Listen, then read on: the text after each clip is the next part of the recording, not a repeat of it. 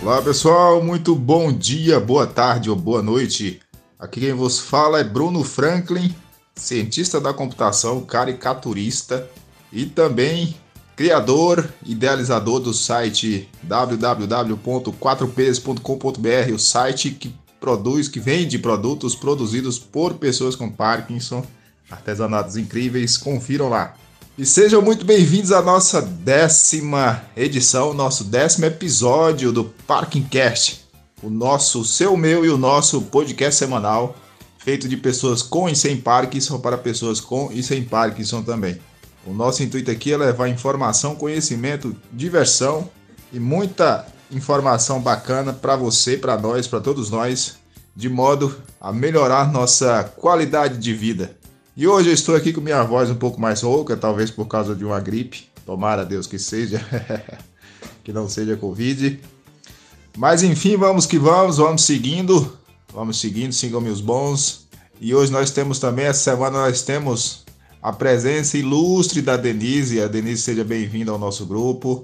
Denise é nova integrante do nosso Parkingcast. Se a Denise puder falar hoje aqui, por favor, se apresente, nos conte um pouco sobre você para que nós possamos conhecê-la um pouco melhor.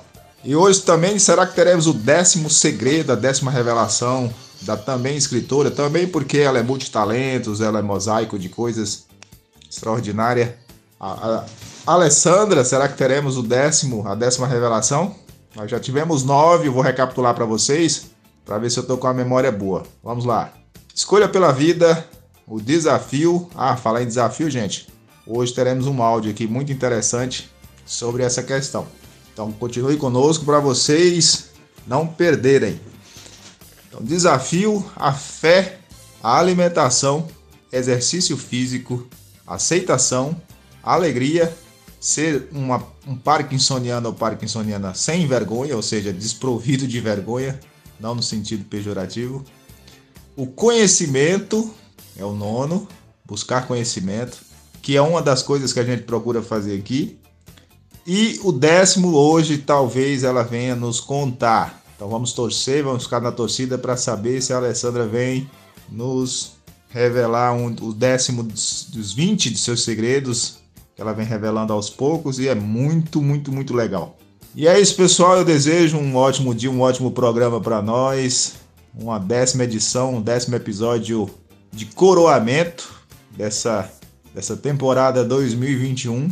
E o nosso programa cada vez mais ficando mais recheado, mais gostoso. Ah, inclusive um lembrete para vocês também, dia dia 6 amanhã, amanhã dia 6, nós teremos participarei do, do live do projeto Estímulo, juntamente junto com o Andrei e demais integrantes do projeto, então não percam, é imperdível, muita informação, muito conhecimento para todos nós de modo a melhorar a nossa qualidade de vida. E dia 20 também, de, de agora de novembro, nós teremos o workshop do projeto Estímulo, também não percam. É muita informação bacana, é muita coisa legal sendo compartilhada. São projetos incríveis aí que o pessoal desenvolve, sempre no, no melhor dos intuitos, que é levar a qualidade de vida para todos nós. Então é isso aí, vamos com tudo e sigam meus bons. O que, que você pensa quando eu falo dopamina? Um cara muito feliz. Um cara acabou de fumar uma maconha, sei lá. Cara, não é isso. Não é. A dopamina é ela é muito mal entendida. O que, que acontece? Na década de 70, 80, a galera percebeu que de fato a dopamina é liberada quando o ratinho comia uma coisa gostosa. Ah, e associaram, peraí, dopamina tem a ver com prazer. Hum. Dopamina tem a ver com recompensa. Na década de 90, um, um, os pesquisadores fizeram outro experimento. Pensa assim, ó, eles usaram um condicionamento operante, que eles chamam, que é um, uma, uma tarefa que foi desenvolvida pelo Skinner, um psicólogo comportamentalista, um behaviorista. É, que basicamente assim, ele mostrou que se o ratinho aperta a alavanca e recebe a comida, a chance dele apertar a alavanca de novo é maior. Porque ele foi recompensado. Uhum. Então você vem aqui, faz um programa, o programa é da hora, pô, eu vou lá de novo, foi maneiro. E a galera começou a associar, peraí, então eu vou fazer o comportamento, eu vou obter a recompensa e a dopamina foi liberada e é isso aí. Na década de 70, os neurocientistas. Na década de 90, os caras começaram a, a querer entender melhor isso daí. Ele falou, peraí, será que é assim mesmo, cara? Será que a dopamina é liberada quando eu recebo a recompensa, o que, que eles fizeram? Eles treinaram um macaquinho. Esses estudos são muito massa, cara. Eles treinaram um macaquinho que fa para fazer o quê?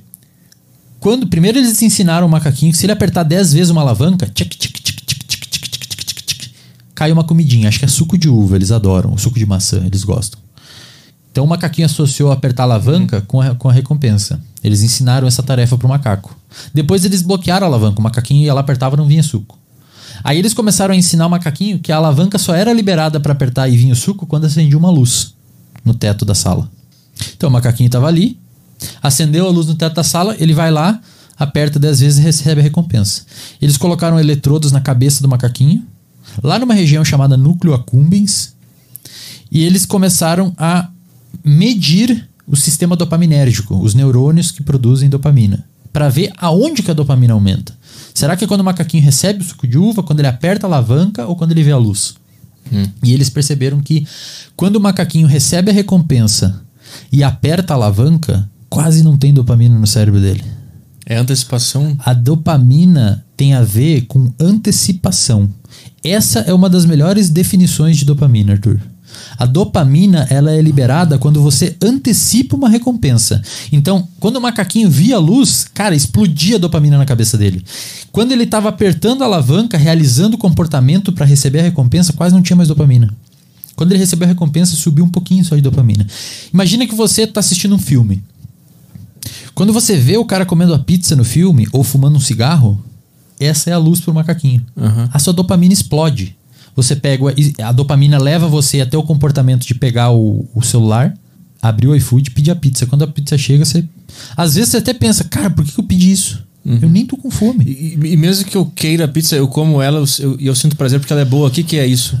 o prazer tem outras questões. Uhum. Opioides, serotonina são, e um pouco de dopamina. Mas a dopamina ela tem principalmente a ver com antecipação de uma possível recompensa. Por que possível recompensa? Porque depois que o macaquinho começa a perceber que sempre que. Isso é muito foda, cara. Depois que o macaquinho começa a perceber que sempre que acende a luz eu vou receber a recompensa, ou seja, a recompensa tem 100% de chance para vir para mim, hum. a dopamina começa a diminuir em, em todos os momentos.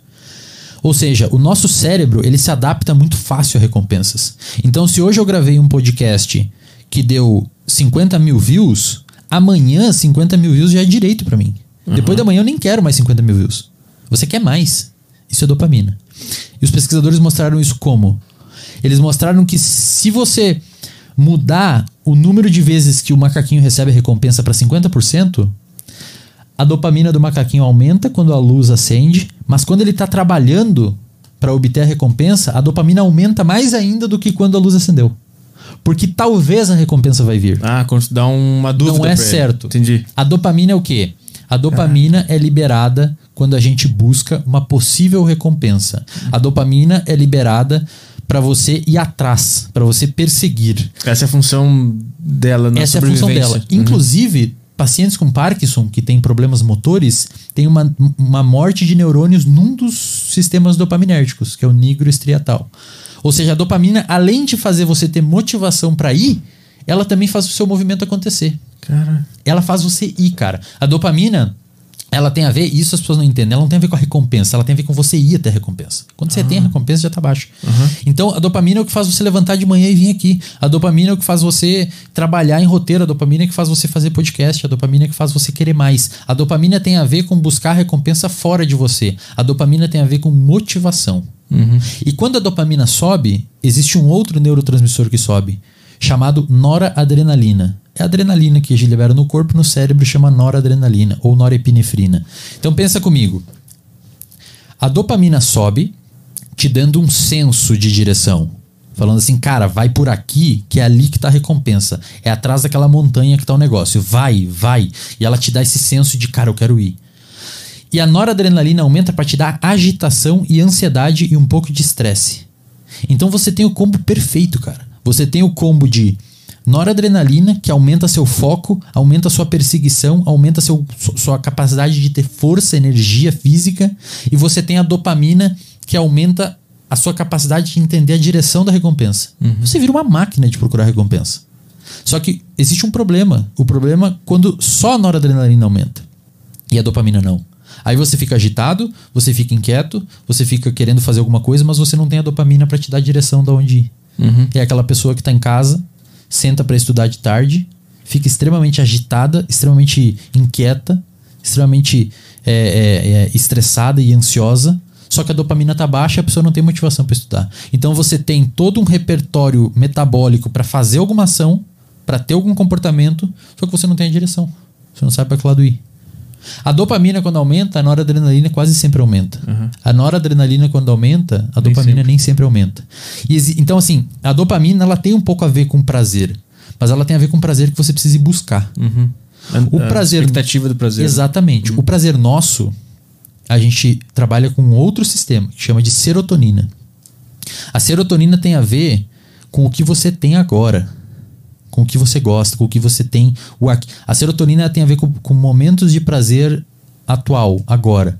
Então, assim, cara, eu construí um podcast que tem 160k de inscritos. Uhum. É mil. É, 160 mil de inscritos. Isso. Quando você percebe isso e você se sente bem de verdade com isso, a sua serotonina aumenta. Mas e quando eu vejo isso, não me sinto bem? Aí a sua dopamina aumenta. E a noradrenalina, que você quer mais.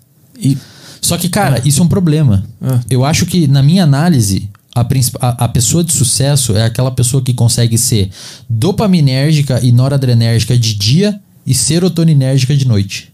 Então, de dia você vai atrás de recompensa, você acorda, tá motivado, vai, vai, vai. E de noite você pensa assim, cara, eu fiz o meu melhor. Eu tô indo na direção correta, eu já conquistei bastante coisa, eu sou bom, eu gosto, eu gosto do que eu faço. Aham. A sua serotonina aumenta. Você pode fazer isso durante a semana, se, sua dopamina aumenta, alta durante a semana toda e a sua serotonina alta durante o final de semana e a dopamina baixa.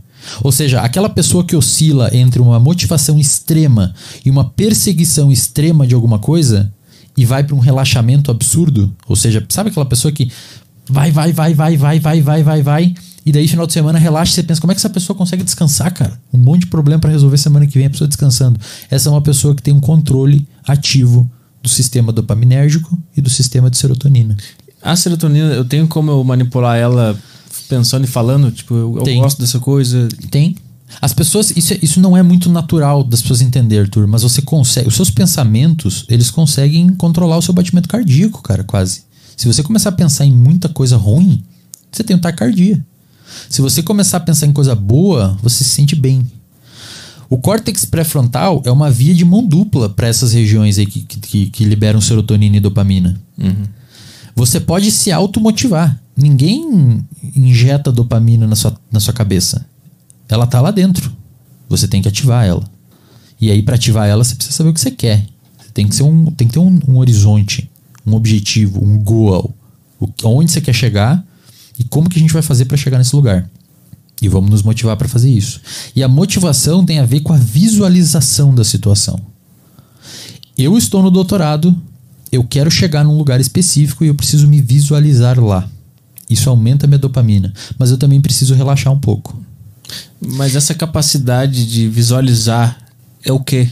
Porque que- parte do cérebro tá fazendo Córtex isso? pré-frontal. É tudo ali. Tudo ali. Não- é- mas isso. É igual você se visualizar no mercado. Só que aí que tá. Por exemplo, pega uma pessoa. Quantos famosos têm depressão, cara? Muitos famosos têm depressão. Vê na internet aí, tem vários famosos que têm depressão. Aí você pensa assim, pô, mas essa pessoa podre de rica, é, tem tudo. é, e tem a família, não sei o quê, e tem depressão. Às vezes a pessoa não parou pra ver o que tem. E ela Não- tá sempre atrás de mais. É, ou não consegue valorizar o que tem. É. Mas est- estar sempre at- atrás demais não é bom pra manter a dopamina funcionando? É bom pra manter a dopamina funcionando. Só que, pelo fato da noradrenalina subir também, isso pode te adoecer a longo prazo. Hum. Se você ficar muito agitado. Porque aí você começa a perder sono. Você começa a ter prejuízos sociais. A sua namorada briga com você porque você não dá tanta atenção. Ah, mas isso aí é normal. Mesmo que tu não. Isso é, não é. Então, assim, é importante que você faça um balanço entre a sua dopamina, esse senso de buscar alguma coisa fora, e a sua serotonina de tipo, quando, quando, quando você que tá em casa tem seus pais aí, sua mãe, sua irmã, um amigo, quando você tá perto, é uma sensação de eu tenho o suficiente aqui pra mim. E isso é mediado pela serotonina. Pessoal, esse áudio que nós acabamos de ouvir é um recorte de um podcast chamado A Deriva Podcast. E quem falou aí foi um psicólogo, Eslen Delan, Delan, Delanogari. Nossa, quase não sai. Achei que só meu nome que era difícil de pronunciar, Franklin, sobrenome. O nome, né? Bruno Franklin é o nome como um todo. Nome composto, no caso. Então eu gostaria de trazer um pouco essa discussão em debate, porque muito do que ele falou eu concordo, que a dopamina na verdade é um motivador, é um neurotransmissor responsável por fazer você ir atrás da serotonina, digamos assim. A dopamina te faz ir atrás da serotonina, porque a serotonina é o neurotransmissor, o hormônio que eu não sei bem se seria, porque me parece que há uma diferença entre neurotransmissor e hormônio.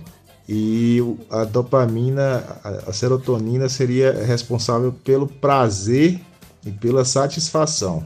E a dopamina é o responsável por te motivar ir atrás da serotonina.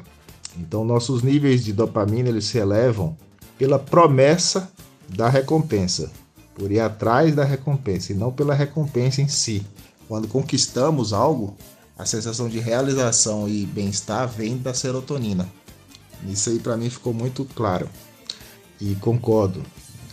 Porém, eu vejo assim que se é que eu entendi bem o que ele quis dizer com o que ele falou, nós, existe o estímulo, que é externo. Inclusive, falar em estímulo, já falei para vocês do projeto Estímulo, que amanhã teremos encontro e dia 20 também workshop. O estímulo é externo e a estimulação é interna, ou seja, nos vem um estímulo de acordo com o que a gente pensa, nossos valores, princípios, pensamentos, etc. Nós reagimos a esse estímulo, estimulando as células dopaminérgicas a criar dopamina para irmos atrás do objetivo. Porém, eu acho que quando estimulamos a produção de dopamina, não quer dizer que nós ficaremos com um saldo positivo e super encharcados de dopamina no nosso sistema. Eu acho que essa estimulação da criação de dopamina é justamente para consumo. Então, por exemplo, eu, eu vou dar um exemplo aqui de mim aqui, pelo que eu me observo. Normalmente eu sempre fui muito estimulado a fazer as coisas, assim, sempre fui muito motivado a ir atrás dos meus objetivos e tal. E talvez isso, numa certa medida, para mim, seja prejudicial. Por quê? Porque eu estimulo a produzir muita dopamina para ir atrás do que eu preciso, e com isso eu consumo muito dopamina e acabo consumindo inclusive do sistema motor, onde eu sinto os sintomas mais aflorados. Então, talvez para mim ser muito motivado em alguma medida é ruim porque eu consumo muito.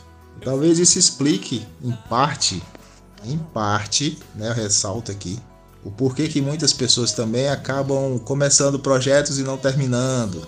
Talvez essa falta de motivação seja uma escassez de dopamina no percurso. Então eu levanto esse debate também, esse pensamento para o pessoal, para quem quiser também assim discorrer um pouco a respeito. Mas fiquemos à vontade para discutirmos, conversarmos os assuntos que mais nos lhe conviermos hoje. Tá ok, pessoal? Bom dia, grupo. Bom dia, Bruno. Bom dia, Denise. Denise, seja bem-vinda, minha querida.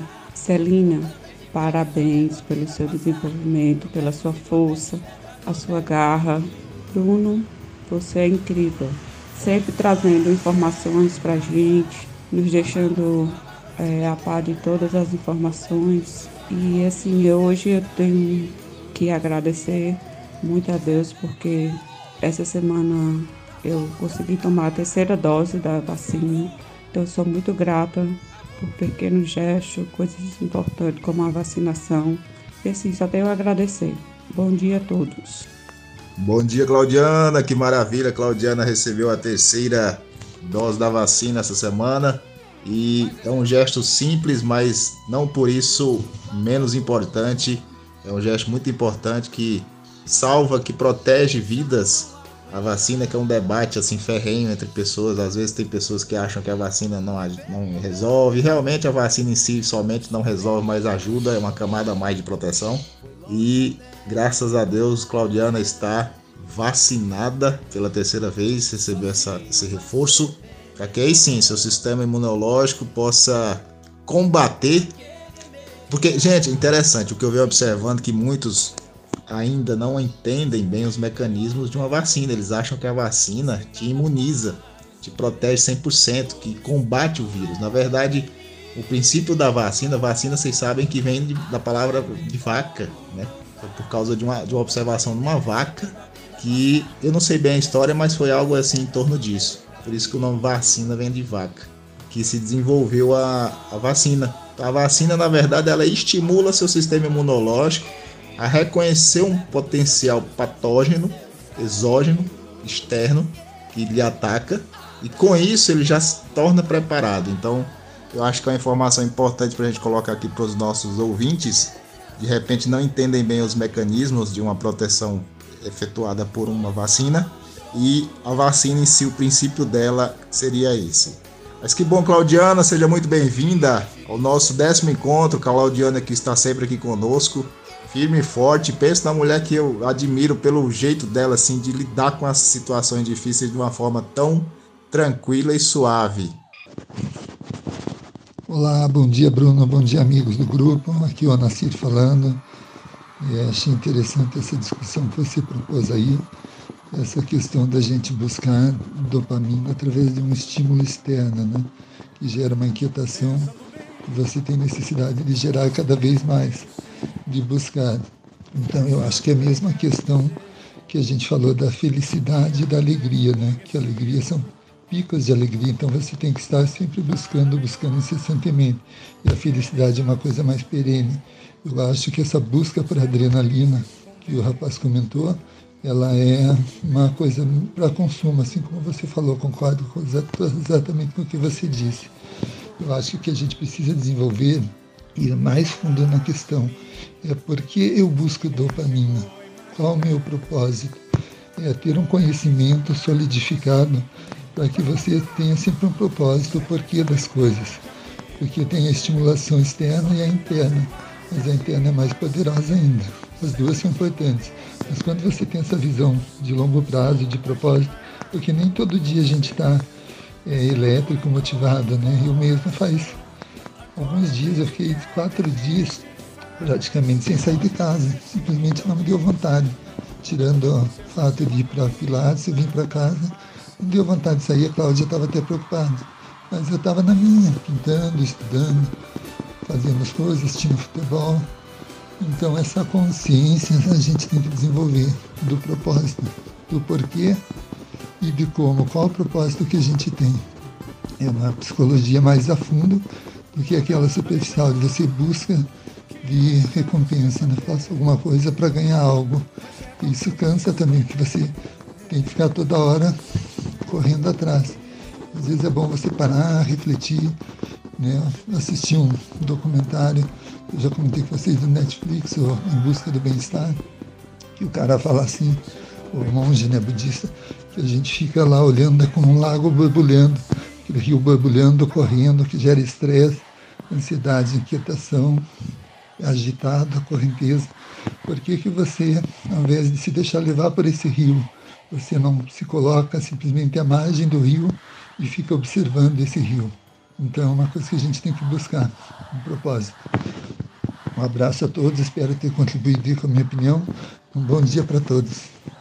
Bom dia, eu nasci, nosso correspondente de Curitiba. Como é que tá, eu nasci o tempo aí aqui? Essa semana foi muito chuvosa aqui em Porto Nacional, Tocantins, muito chuvosa. Olha os pássaros cantando ali fora, que delícia. Olha, olha que maravilha, que bênção que é acordar ouvindo os pássaros. Poder acordar, né, gente? A gente agradecer sempre, como a Claudiana colocou, a gente tem que ter gratidão sempre, porque se a gente observar, a gente tem mais pelo que lutar do que mais do que chorar pelo que desistir, do que perdeu, né? Então, a gente tem que agradecer mais pelo que a gente tem para lutar. Eu nasci, querido, falar umas palavras aí, uma reflexão interessantíssima. Eu queria colocar o. Gente, é bom, é bom as reflexões, porque cada um enxerga de uma forma, né? E coloca de uma forma. E a gente cria um mosaico muito interessante. Porque assim, realmente eu, eu, eu vejo também, como o Nasci colocou, de você não querer sempre estar tá buscando alguma coisa. Essa busca desenfreada também pela felicidade Se a gente for traduzir a níveis fisiológicos, a adrenalina e a noripinefrina, agora esse outro nome também eu nunca consigo falar direito. São hormônios que são compostos por dopamina. Então, quando você acelera muito o coração, quando você se prepara por uma situação de luta ou fuga, que você batimento cardíaco acelera, você tem que bombear mais sangue para as pernas e para os braços, etc. Então há um, é, há um consumo exagerado de dopamina. Lógico que você tem que ter as situações em que são importantes, você ter cortisol liberado, mas tudo dentro do nível, dentro da moderação, nem 8 nem 80, como dizemos também lá no Nordeste, lá do, da minha conterrânea Claudiana. Então assim, você não pode ter exageros em cortisol, adrenalina, são hormônios importantes, têm seus momentos de serem utilizados? Sim, mas com moderação, sem exageros, porque isso consome também muita dopamina. A gente, quem tem a doença de Parkinson, tem a deficiência de dopamina, entre outros setores, entre outros, porque a doença é multissistêmica, ela é mais complexa do que isso, ela não se resume a, a apenas a diminuição dopaminérgica, mas a, a dopamina, no nosso caso, é um carro-chefe. Então nós devemos sempre trabalhar em torno da manutenção desses níveis mais próximos do fisiológico, que é o que nos mantém melhores. E o Onassi falou a questão do propósito. Eu queria até trazer um conceito da, das, das, finanças, inclusive. Eu venho, eu venho estudando, eu fiz uma pós-graduação também em MBA em administração de pequenas e, e médias empresas. Já faz um ano praticamente que eu fiz essa pós-graduação e aprendi bastante coisa, assim, que inclusive eu retiro até do contexto assim de empresas e trago para a vida. Nós temos objetivo, meta e propósito. O que é o objetivo? Vou dar um exemplo prático, saindo um pouco assim do assunto questão Parkinson e dopamina para trazer um conceito que pode estar relacionado, inclusive uma curiosidade também a mais para quem nos ouve. Então, por exemplo, vamos supor que eu tenho um objetivo de ficar rico. Exemplo. Exemplo banal, simples, né? Para entender. Mas esse é o objetivo, ficar rico. Só que o objetivo é muito vago. Então eu tenho que estabelecer uma meta. Meta é o quê? Meta já é um, uma parametrização no tempo e no espaço. Então, tipo assim, eu quero ficar rico daqui 5 anos. Essa é uma meta. O objetivo é ficar rico, a meta é em 5 anos, ou seja, eu dei um parâmetro de tempo. Eu posso dar um parâmetro também de espaço, de, de volume. Ah, eu quero ser milionário, eu quero ter um milhão daqui cinco anos. Então é mais uma informação que eu agrego, isso é uma meta. E o propósito, propósito, ou seja, é o que eu faço depois com isso, tá? Vou ficar rico para quê? Né? O porquê é sempre a razão e o para quê é o sentido. Ou seja, origem e destino. Para que que eu vou ficar rico? Ah, porque eu quero viajar o mundo, eu quero eu quero viajar o mundo de lancha. Então, para isso eu preciso ser rico e para isso eu preciso de ser milionário para comprar uma lancha e viajar ao mundo. Então, dando esse exemplo para vocês entenderem melhor a diferença entre meta, objetivo e propósito, que é um conceito muito utilizado em finanças e marketing, não em marketing, mas na área empresarial, mas que pode ser levado para a vida também. Inclusive, talvez veio daí, né? Esse conceito empresarial veio da vida. Então, pode ser aplicado a, a várias situações. E o Anassi falou em propósito, a gente tem um para quê, um para quê, que vem depois daquilo. E eu achei realmente muito interessante, porque se a gente também ficar buscando desenfreadamente propósitos, ou seja, coisas pelas quais a gente quer fazer no futuro, após conseguir aquilo, a gente acaba entrando num processo assim de esvaziamento da vida, creio eu, né? Isso é uma concepção minha. Assim, eu não, não sei não detenho a verdade, eu estou apenas né, colocando uma reflexão à, à, mesa. Então, realmente, eu, eu vejo como eu nasci, assim, que também a gente não pode viver correndo, é como se fosse um ratinho que corre ali na frente. Sabe aquela imagem do, do jumentinho correndo na frente da cenoura? Nunca alcança, mas está sempre em busca. Lógico que a nossa vida é assim, a nossa vida é sempre uma busca por algo. A vida é dinâmica, senão ela para aqui. Mas muitas vezes, como o Nassi falou da série da Netflix, você parar de frente para um lago e observar, você ter esse momento de aproveitamento daquilo que você conseguiu, como a Claudiana colocou também, você sentir-se realizado por um ato, um gesto simples, porém de significado, é muito importante também. A gente não precisa, a gente não deve apenas viver correndo atrás das coisas, mas a gente deve usufruir e aproveitar e saber degustar aquilo que a gente tem, aquilo que a gente conseguiu. Porque na verdade, a ideia de felicidade relacionada à serotonina é justamente essa, você usufruir daquilo que conquistou. Então se a gente corre atrás, consegue e não usufrui, a gente nunca vai ser de fato ter essa felicidade, como a Alessandra falou, que o Anaci colocou como perene, ou seja, ela é uma, um estado, ela é contínua, e você tem as alegrias, que são os picos, né, de acordo com a definição que a Alessandra nos trouxe. E eu acho que eu talvez tenha conseguido aí fazer um compilado das ideias e também busquei entender um pouco como que os colegas também interligam. Porque, gente, é isso. Olha só, o grupo, esse grupo é muito inteligente. Inclusive a palavra inteligente vem justamente daí, intelligere. Segundo o professor, colega meu aqui de OID, aqui de Porto Nacional, professor de História, ele me dizia que inteligência vem da palavra intelligere, que significa interligar. Então, quando a gente interliga informações, a gente, nós nos tornamos inteligentes. Então, esse grupo aqui é um grupo inteligente que interliga informações e constrói conhecimento e depois sabedoria. Depois eu entro nesse papo de dado, informação, conhecimento e sabedoria da computação para vocês. Mas é isso aí, vamos dar espaço para os demais e sigam-me os bons. Bom dia, amigos queridos. Aqui quem fala é Maria Augusta, correspondente de Minas. Aqui deu tempo bom, depois acabou o feriado. Né? Feriado foi chuva, chuva até não poder mais. Aqui agradeço a colaboração de todos os amigos no Parque Enquete, vocês são fera. Principalmente o Dr. Bruno, meu Dr. Bruno, que dá notícia de tudo, sabe tudo, estudioso, sempre nos impulsionando. Essa questão de, você falou, de pessoa correr atrás, né, de aumentar a dopamina. Hoje eu observo que eu sou pessoa que eu nunca parei as coisas no meio. Isso, isso não me atrai, eu, eu sempre gostei de concluir meus projetos. Não sei se tem a ver alguma coisa. Mas tudo que eu começo a fazer, eu vou até o fim. Se eu começo uma aula, sei lá, uma aula de ginástica, eu não paro aquela aula, eu faço aquilo sempre, sempre. Faz parte de mim, assim, de não abandonar as coisas no meio. Agora, motivado, eu acho que eu não sou tão motivado. Eu sou mais, assim, talvez, empenhada, não sei se seria essa palavra. Tipo assim, mesmo eu não tô achando tão bom, eu insisto e vou. Maria, muito bem-vinda. Bom dia, Maria. Maria, nossa correspondente mineira de Minas. Maria de Minas. MM, né, Maria? E Maria falou em motivação. Motivação, inclusive a palavra motivação vem de motor, motivar, de movimento. Então é o que nos move. Motivação é o que nos empurra, né? E a Maria colocou bem isso aí, essa diferença do empenho, do empenho também no que ela faz. E isso é muito bom para nós, mas por outro lado nos consome recursos. Está, ser motivado, ser empenhado em algo mesmo contra a vontade, a gente segue até o fim.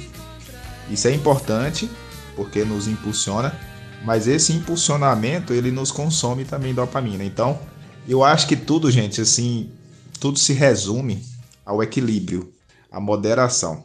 Achar o ponto de equilíbrio em tudo é o mais importante, não só para nós que temos Parkinson, mas para qualquer pessoa. Acho que isso vale para a vida de qualquer pessoa. O grande desafio está em encontrar esse ponto de equilíbrio para cada um, porque cada um tem seu histórico de vida, sua fisiologia individualizada, tem seus mecanismos, tem tudo é muito individual, apesar de termos linhas gerais que servem para a grande maioria, mas nós temos muita individualidade de cada um e o ponto de equilíbrio deve ser aplicado a cada um. Mas é isso aí, Maria, que bom que você também está participando conosco. A Maria sempre muito animada também. Achou um propósito agora do Parkinson para animação dela que ela nunca via o porquê daquilo, para que daquilo. E agora com o Parkinson, o Parkinson trouxe essa visão para ela, né, Maria? Trouxe essa, esse propósito dessa alegria que ela traz na vida. Bom dia, grupo. Bom dia, família Parkinson.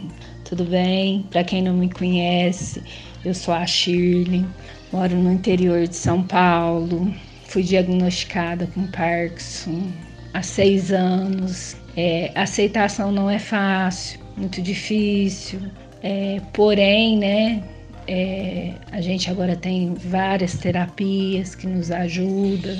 É, então, assim, a gente estamos lutando, Vamos, não, nós não podemos desistir jamais. Ando falando pouco porque ando tendo problemas na fala, comecei a fazer a fono. É, não falei antes no grupo, Bruno, meninas, por conta que tive outro Covid, então venho bater na tecla junto com vocês a importância da vacina, né? Como é importante, porque dessa vez eu fiquei muito mal. Tive que usar O2, o oxigênio, então assim, foi muito feio. Então eu acredito que se eu não tivesse tomado as duas doses, nem sei se eu estaria aqui, né? Porque eu perdi três familiares e não é nada fácil. Inclusive um era parkinsoniano também. Mas bola para frente, Deus está conosco, né? Pensamento positivo sempre em Deus, cada um com a sua crença e sempre nos respeitando, porque aqui somos irmãos, né? É, deixo um forte abraço a todos e pode ter certeza que no próximo episódio estarei trazendo novidades para vocês tá bom? Beijo, beijo, beijo, beijo. Amo vocês. Olha, tem tanto integrante novo que eu não, não, não, estou assim, né? Não estou por dentro por conta de tudo que vem acontecendo na minha vida, mas sejam muito bem-vindos, viu? E sintam-se abraçados por todos nós. É, como o Bruno disse, é o propósito da vida, né? Para que as coisas, né? Para que, que, que serve. Hoje eu tento relaxar mais, eu sempre fui uma pessoa muito radical, extremamente radical. Tudo tinha que ficar perfeito, 100%, não admitir errar. Eu sempre me exigi muito e exigi dos outros também, dos meus familiares, dos meus filhos. Tudo, muita cobrança, sempre. Eu tenho três filhos pequenos, eu nunca cheguei atrasada em compromisso nenhum, eu tenho vários. Então isso sempre foi, isso foi me consumindo, porque corre para cá, corre para lá. Então hoje eu me permito, hoje eu, se chegar atrasado, chegou, se não for, não foi.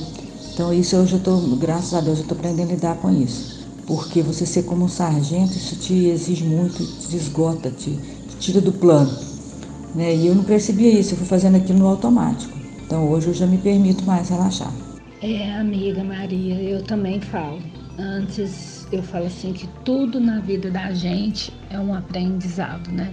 Eu também, quando eu fui diagnosticada, eu tinha 35 anos, trabalhava assim 12 horas um hospital, para lá e para cá, para lá e para cá, né?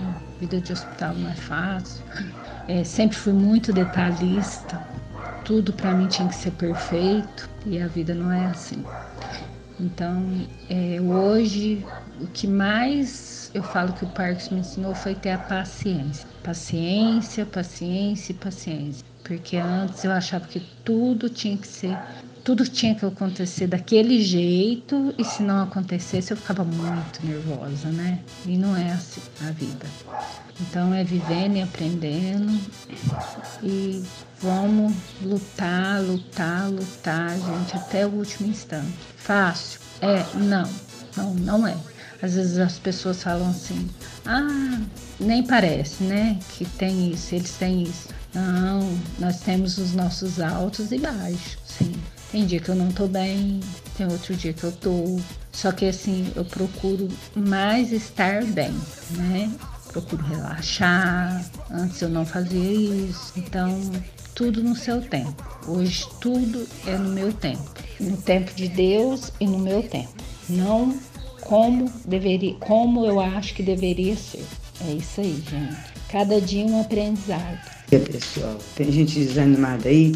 Shirley, Vamos animar, vamos fazer o pessoal rir. Você não pode ficar quietinho assim do jeito que tá, não. Você não tá com Covid não, Bruno. Você tá ótimo. Sua voz tá boa, porque tá rouquinho ainda. Mas isso aí é uma virose que deu minha neta também teve. Vamos animar, gente. Vamos animar porque a vida tá. Cada dia tem uma surpresa pra gente, né? Então tá, bom dia a todos. Daqui a pouco a gente fala mais. Perfeito, Chile, é isso mesmo. Para nos transformar em pessoas mais tranquilas, né? Chile, querida, bom dia, seja muito bem-vinda ao nosso décimo episódio. Que honra receber a fala da Shirley, inaugurando o nosso décimo episódio também. Muito bem-vinda, querida. Você trabalhava no hospital, não sabia, novidade para mim. E muito bom saber também Você enfrentou coisas aí dificílimas e, e vem superando e se confortando, né, minha amiga? Então, mas que bom, que prazer receber sua, sua mensagem aqui. Eu costumo dizer também, a, a Shirley, que é a irmã da Celina, Celina menina farol que ilumina, cheia de dopamina. Essa semana tava toda pra cima, que legal. a, a Celina é incrível demais, eu gosto da Celina demais também. E Shirley, irmã dela, irmã de coração, irmã por par de Parkinson. Todos nós aqui somos irmãos por par de Parkinson, né? Como eu costumo brincar. Porque eu digo assim que nós somos é, irmão parte de pai parte de mãe, né? Que tem isso. E nós somos parte de Parkinson. O Parkinson é o nosso, nosso ente em comum. É, a Shirley falou uma coisa interessante também. Questão, ó, gente, por isso que eu do último episódio até falei a questão assim que uma uma das possíveis causas assim do, dos, dos males como um todo da humanidade é a questão do orgulho. O orgulho é um dos sete pecados capitais, né, de acordo com os preceitos da, inclusive da religião da Igreja Católica, do cristianismo, né, do modo em geral. É, e nós muitas vezes o orgulho que todos nós carregamos em alguma medida faz com que a gente queira isso, queira sempre a perfeição, queira sempre mais, exigir mais e sempre mais e tudo tem que sair conforme a gente deseja.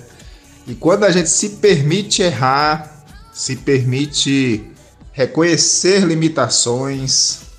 O Parkinson, uma das coisas assim, digamos, positivas que o Parkinson traz para nós é justamente essa humanização que a gente tem. A gente acaba se tornando mais humano, porque a gente reconhece a dor do outro também, a gente acaba se tornando mais empático.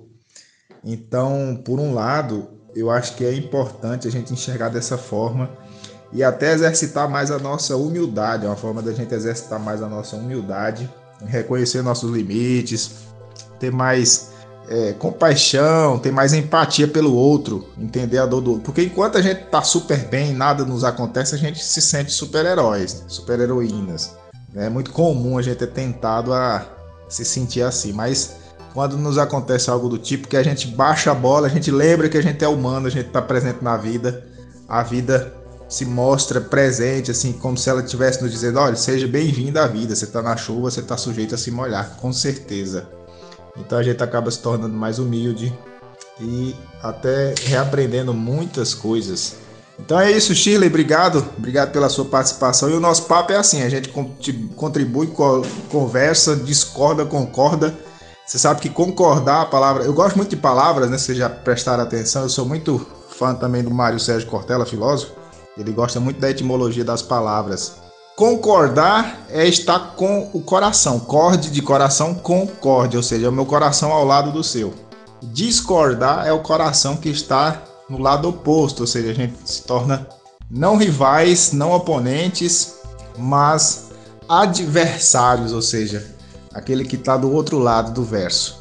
Mas na verdade, essa discordância que eventualmente pode surgir entre nós é para o crescimento e para comunhão. A gente também tem que ser humilde para reconhecer que o outro pode estar certo também em, em tudo ou em sua parcialidade.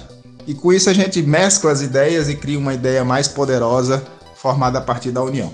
Então é isso, galera. Que prazer. Celina, meu amor, minha vida, minha irmã gêmeas.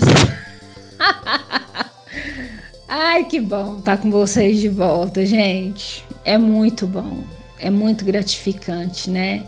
Ah, e o Bruno falou uma coisa que é tudo, né? Nós somos irmãos de Parkinson, porque não nos conhecemos pessoalmente, mas já temos um carinho um pelo outro que desbanja. Assim, eu falo assim que é muito, muito, muito, muito gratificante trocar ideias, trocar as dores. É, amo quando a Celina coloca ela dançando. Ai, que ótimo. Eu quero voltar a fazer isso tudo de novo, Celina. Já tô voltando, mas aos poucos, né? Por conta do Covid, atacou um pouquinho o pulmão, então às vezes sinto um pouquinho de canseira, mas já tô caminhando já mais assim, devagarzinho, tô caminhando devagarzinho, 10, 15 minutos, mas tô caminhando e, e tô feliz, amiga. Tô feliz, irmã. Nossa, só de estar tá viva. Nossa, isso é um presente de Deus, né? A gente acordar, olhar e agradecer. Obrigado, Senhor, por mais um dia de vida.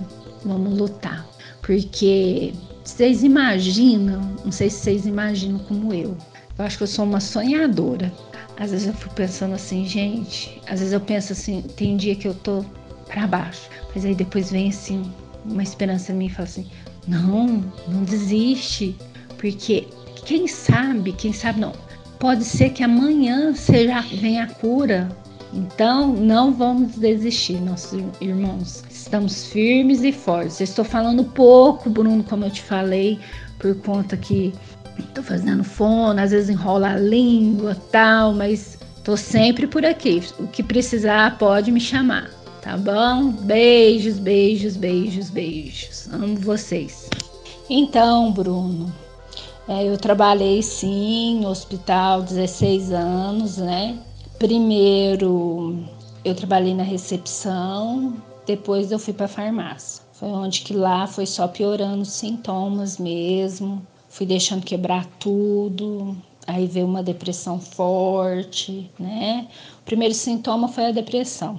Aí eu ia, ia nos médicos, eles falavam assim para mim: não, isso tudo é estresse, é estresse. Fazia, fazia exame, nada.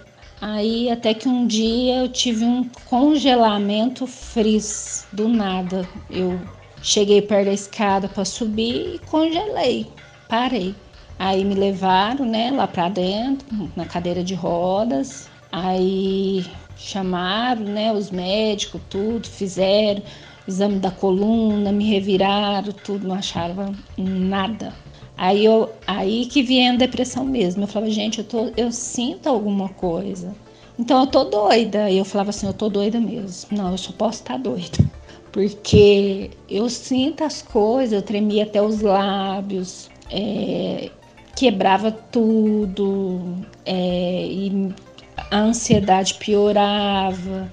É, cada dia era uma, um sofrimento, né, para mim, uma tortura. Mas assim, eu falo que Deus colocou anjos na minha vida, colocou, eu era auxiliar de farmácia, colocou a Ju, né, que era farmacêutica, minha chefe, e ela me ajudou muito. Ela um dia chamou o médico lá, um, o doutor Bruno, inclusive ele chama até Bruno, cardiologista. Falou, a Shirley não tá bem, doutor, não sei, eu acho que tem que afastar tal, para ela procurar um médico certo. Aí foi onde que ela foi lá no RH, pediu para mim dar férias. Aí eu piorei, tive mais crise de, de depressão. Aí fui num psiquiatra e ele tratou de mim, né, da, da, depressão, começou a cuidar de mim.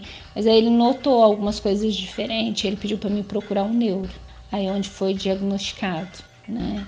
Aí eu fui, depois fui em outros, fui mais em cinco neuro para ter o diagnóstico mesmo certo, para aceitar, né? Porque no primeiro impacto, assim, a gente é muito novo, a gente não aceita, né? Tá no auge da vida, andando para lá e para cá, como eu falei, resolvia tudo, sempre fui muito detalhista, mas Deus, assim, coloca as coisas na vida da gente para a gente aprender, né? Aprender a ser melhor, mais humilde, é, andar mais devagar, né? É, como diz a música lá que é, ando devagar porque já tive pressa, né? Então, então isso tudo é aprendizado, gente. Parkinson veio para mim fazer eu aprender, não só eu como a minha família também. Bom dia, gente do bem. Queria ter esse vozeirão do Bruno, é sério, viu, Bruno? É, sou a Leuda e falo do Piauí. Parkinson há três anos e meio, graças a Deus. E muito bom sempre as interações e comentários do grupo de cada um de vocês. Como tenho dito, só aprendizagem. Muito obrigada. Tenha um abençoado final de semana e cada momento da vida de vocês. Tudo de bom. Deus os abençoe e eu os amo. Beijos. Então, bom dia, assim, né? De bom humor, de, de alegria. É...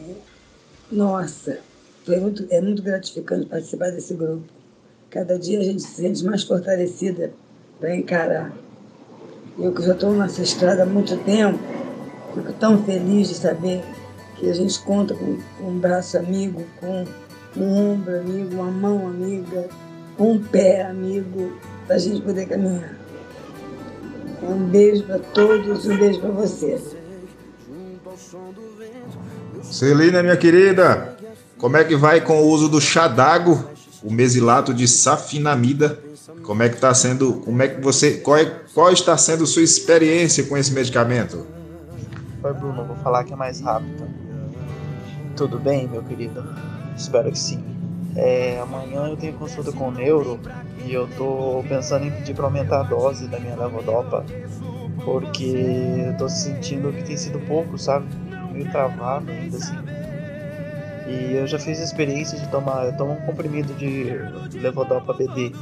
Comecei faz pouco tempo, né? Como você sabe, você também, né? E, e daí eu já fiz a experiência de tomar um e meio até dois eu tomei. Nossa, ficou bem mais solto, bem mais. Resultado bem mais interessante.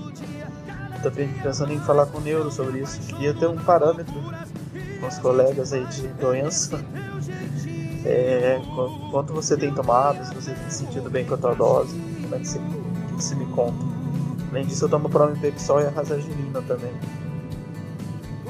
Opa, André, bom dia, beleza? Então, eu tomo eu tomo uma Razagilina, tomo 3 Pramipexol 0,125 mg e tomo 4 levodopas BD, baixa dose de 100 25, 4 vezes ao dia. Eu tô achando que no meu caso também tá pouco. Eu tô achando que precisa melhorar mais. Se há espaço para melhorar, vamos melhorar. É, a gente não pode abrir mão da qualidade de vida, é, não pode sacrificar a qualidade de vida em, em função de economia de, de medicamentos. Alguns médicos falam que assim você pode desenvolver cinesia cedo por causa disso, porque o, o cérebro acostuma com a dose e ele sempre pede mais. Concordo até um certo ponto, porque realmente se a gente for aumentando a dose, o cérebro for se adaptando e pedindo mais, chega um momento que as células dopaminérgicas elas morrem né, em grande quantidade e a secreção é mais rápida e acontece as cinesias. Mas aí é que tá, a gente tem que achar uma dose é, fisiologicamente necessária. Aí os outros fatores que nos consomem dopamina, como estresse, como vida agitada, ansiedade, etc., tem que ser tratados por outros meios. Então não adianta nada a gente tacar dopamina e consumi-la pelas outras formas. Então, eu acho que se você assim, é, nos outros setores da sua vida, você vem levando uma vida tranquila, sem muito estresse, sem muita ansiedade além do normal, e sente a necessidade de aumento de dose, é porque essa necessidade fisiológica ela deve ser provida. Então, aí minha contribuição e boa consulta, que dê certo. Se estiver precisando aumentar, aumenta. O fisiológico, tem que avaliar isso aí, né? O quanto seu fisiológico necessita, você tem que atender o fisiológico ali. Ah, pessoal, e só lembrando a vocês também que é, o que eu falei aqui não é nenhuma receita, tá? Parkinson é uma doença que cada um tem sua necessidade. Então é importante que eu frisar isso e ressaltar. Vocês não vão tomar remédio baseado em mim, não. Tá? Isso aqui é o meu, o meu esquema para minha necessidade. É importante eu deixar muito bem claro isso para depois vocês, alguém não me responsabilizar por isso, tá bom? Nossos ouvintes aí que nos ouvem não vão seguir o que eu passei. Eu dei uma noção do que eu uso para vocês terem uma ideia, mas cada caso é cada caso, cada cabeça é uma sentença. E todo mundo.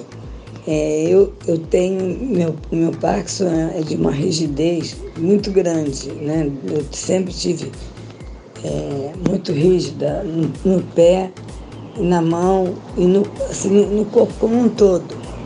Então não tenho, não, sou, não tenho tanto tremor.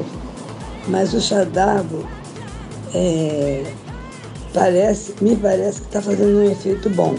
Mas eu continuo no, em, até uma coisa que me intriga, que eu tenho os horários certos de, de, de ficar com, com rigidez. Antes de chegar meio-dia, antes de chegar às quatro e meia, quatro horas, quatro e meia, que é o, horário da segunda dose, E antes, antes, não, antes de chegar, desculpa, antes de chegar meio-dia e meia, eu tenho uma crise forte. Não sei se vocês já estão conseguindo perceber que a minha, minha voz já está começando a ficar rígida. Né? Porque a, a mandíbula trava um pouco e, e não, minha, minha voz não sai direito. E quando chega quatro e meia, antes das quatro e meia, eu começo a, a rodar meu pé em movimento involuntário e eu não consigo dominar. Quando, quando vai chegando sete horas, sete e meia, por volta de oito horas, aí acaba tudo, tudo, tudo. Mas eu passo o resto da tarde, da parte da manhã, eu passo super bem. Mas vai chegando, por exemplo, agora já são 11h35, eu já estou sentindo minha, minha, a minha arcada dentária ficar presa. Aí a voz já começa a ficar esquisita. Mas o chá d'água eu gostei muito, porque eu ultimamente eu tava, de tanta rigidez, eu estava começando a ficar trêmula, coisa que eu não, não tinha era tremor. E aí acabou. Eu, eu, vou até vou ver com Mariana, se tem que aumentar mais um pouco, eu não sei. Mas eu, o que me intriga, na verdade, é o fato de ter hora marcada. Esse encontro com, com o amiguinho tem hora. Eu só posso fazer minhas coisas até 15 para meio-dia. Porque depois de 15 para meio-dia já começa a modificar. Por isso, inclusive, que eu não tenho, não tenho estado muito no grupo, nos, nos grupos né, que eu pertenço associação também, por causa disso. Porque eu aproveito todo o meu tempo da manhã para fazer tudo que tem que fazer. Corro, corro, corro, corro. E para fazer porque quando chega uma certa hora em diante eu já não posso fazer mais nada. Nem sair de casa eu posso sair. Eu vou ficando toda é, me movimentando voluntário. É isso. Mas sou como você, Bruno. Eu acho que a gente não pode servir de parâmetro para ninguém, não. Cada um tem o seu, cada um tem seu tempo, né? É, cada um vai ao seu médico e, e procure saber direitinho os remédios, porque a gente pode correr o risco de dar um, dar um, um toque errado, né? Tá bom? Espero que sirva de alguma, de alguma é, informação para vocês. Pessoal, agora só uma ressalva que eu falei também para o Andrei, que o aumento de dose não necessariamente precisa ser só de levodopa, mas pode ser de pramipexol, outros medicamentos que o médico faz uma costura, faz um mosaico, de modo que você não necessariamente precisa aumentar a levodopa. Você pode testar uma escalada de estratégia medicamentosa, evitando a levodopa. Aí, em último caso, se você aumentou todas as doses de outros medicamentos coadjuvantes, como o pramipexol, que é um agonista dopaminérgico, e você ainda assim necessita de mais, aí você entra com levodopa. Mas, na verdade, isso quem define melhor é o médico. O médico é quem faz essa escalada, esse mosaico, essa costura e para achar o melhor esquema para cada um. Olá, meus amigos e amados, minha família do coração. É, meu nome é Alessandra. Espero que todos estejam tendo um dia maravilhoso, porque hoje foi mais um dia, mais um dia de perseverança. Está sendo, né? E hoje eu trago este segredo o meu décimo segredo na convivência com o Parkinson. Perseverança, porque é um dia de cada vez. É, eu vivo o dia de hoje, né? É, eu aprendo com o dia de hoje, eu melhoro com o dia de hoje. O ontem já se foi, amanhã ainda não aconteceu, então eu não sofro. Perseverança eu precisei reaprender, assim como todo mundo, quando recebe um diagnóstico, precisa reaprender, né?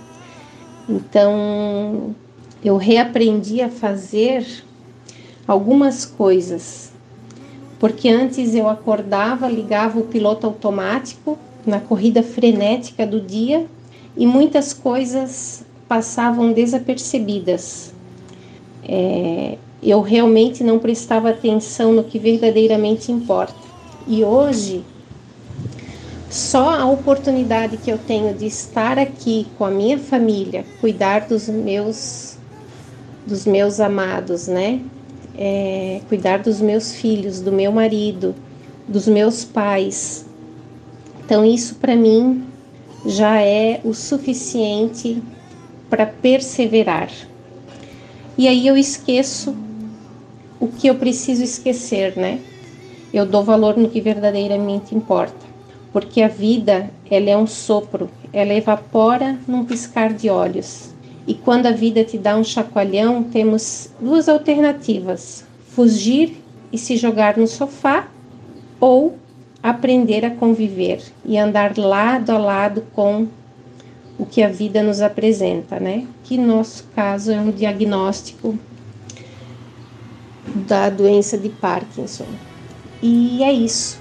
Com perseverança a gente vai longe, com perseverança a gente consegue, com perseverança a gente dá um nó em muito caminho que vem pela frente, muito obstáculo. Um grande beijo para todos. Desejo um feliz final de dia para todos, um final de semana abençoado que vem por aí. E vamos perseverar, vamos olhar diferente, vamos dar valor ao que verdadeiramente importa na nossa vida. Beijo no coração de todos. Eu relato sobre medicação. É, amigos, eu já tomo seis Prolopa BD durante o dia e tomo dois é, Prolopa HBS à noite. Então, assim, é, eu vou fazer cinco anos de Parkinson é, próximo ano, de março do próximo ano. Então, e eu, eu já estou com muito movimento involuntário, tomo três mantidão por dia e mesmo assim está incomodando bastante os movimentos involuntários, fora as outras medicações que eu tomo, né? É, tomo esse, esse, esse talopram de 20, tomo amitril à noite e pramipexal de 1,5 miligrama, um ao dia. E deixa eu lembrar mais de algum. Esqueci agora no momento. Sabe, sabe aqueles bonequinhos do posto que fica todo tempo balançando? Pronto, tô, na, tô daquele jeito. Eu acho que deve ter sido, e principalmente depois, como até o Anassi comentou, que depois da dosagem ele sente muito, muito do, é, a dosagem do Prolopa, ele sente muito movimentos involuntários. Então, assim, o meu já tá tanto que tá me incomodando já. Então, assim, hoje o que mais me incomoda está sendo movimentos involuntários, porque aumentou demais. E eu tomo três multidão por dia. Medicação demais, não, Claudiano. Eu, eu, eu, por exemplo, não tomo isso tudo. Eu tenho mais, tenho mais tempo do que você, não tomo isso tudo. Eu acho que um, um remédio influencia negativamente no outro. Eu não sei se. Não sei quem, quem cuida de você, mas eu não, nem sei o seu, o seu tipo de Parkinson, mas eu acho muita medicação. Né? Eu acho que quanto mais a gente é, dá, dá corda